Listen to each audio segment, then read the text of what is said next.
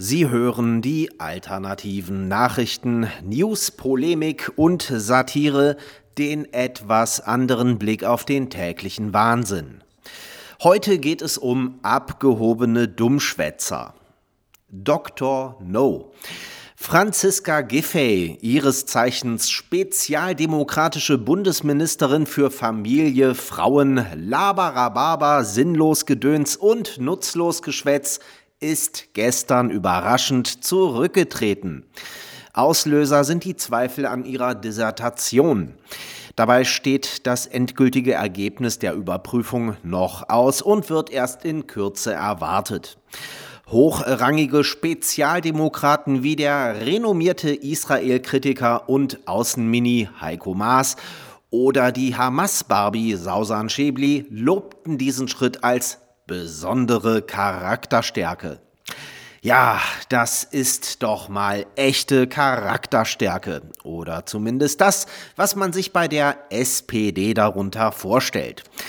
Zwei Jahre uneinsichtiges, unwürdiges Herumgeeiere und dann kurz vor Bekanntgabe des Prüfungsergebnisses, nachdem bereits durchgesickert war, dass die zweite Prüfung wohl mit einer Aberkennung des Titels enden würde, tritt sie dann endlich zurück.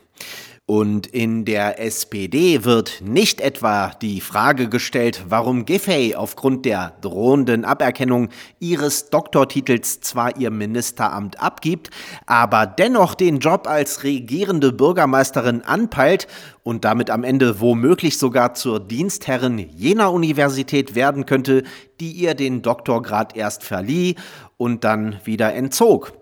Stattdessen gibt es in der Partei Lob und Unterstützung für Giffeys Schritt, den blutroten Berliner Senat zu kapern. Was aber irgendwie verständlich ist, denn dafür braucht man beileibe keinen Doktor. Um das kommunistische Shithole an der Spree endgültig vor die Wand zu fahren, ist man nämlich bereits hoffnungslos überqualifiziert, wenn man bloß mal eine Universität von innen gesehen hat. Annalenas Alzheimer. Kanzlerkandidatin und Grünen-Chefin Annalena Baerbock hat dem Bundestag Nebeneinkünfte aus den Jahren 2018 bis 2020 nachgemeldet. Dabei soll es sich um insgesamt vier Sonderzahlungen der Grünen an die Politikerin handeln, die sich auf insgesamt 25.220,28 Euro belaufen.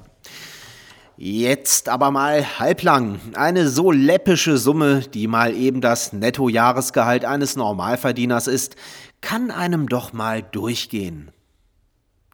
Spaßvogel. Staatskomiker Dr. Eckhard von Hirschhausen ließ uns in einem Spiegel-Interview über die Rhetorik des Verzichts und die Klimakrise wissen, Zitat, beim Kauf von einem Kilo Hackfleisch für 99 Cent sollte man verpflichtet sein, einen 20 Liter Eimer Gülle mit nach Hause zu nehmen. Zitat Ende. Nun, das billigste Hackfleisch, also aus Stallhaltung, kostet nicht etwa 99 Cent, sondern rund 5 Euro das Kilo.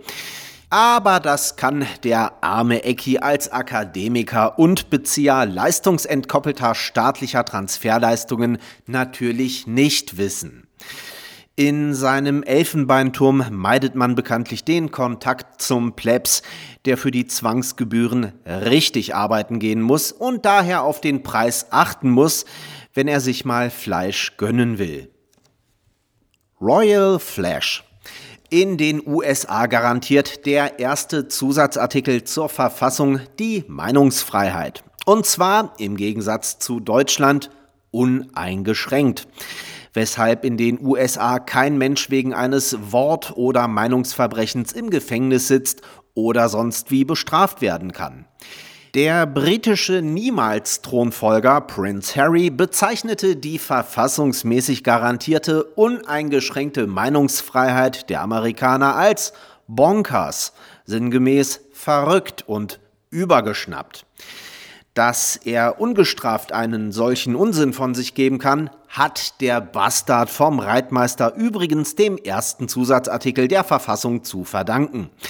Bleibt für ihn nur zu hoffen, dass er dafür nicht mit den Vorzügen des zweiten Zusatzartikels konfrontiert wird voll alimentiert aus dem gut laufenden Familienbetrieb auszusteigen, um nicht mehr so sehr in der Öffentlichkeit zu stehen und sich dann alle paar Wochen mit neuen strunzhacken dämlichen Wortmeldungen in die Öffentlichkeit drängen.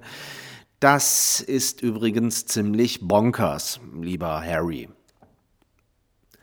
Sie hörten die alternativen Nachrichten, Zusammenstellung und Redaktion, die Stahlfeder. Am Mikrofon verabschiedet sich Martin Motscharski.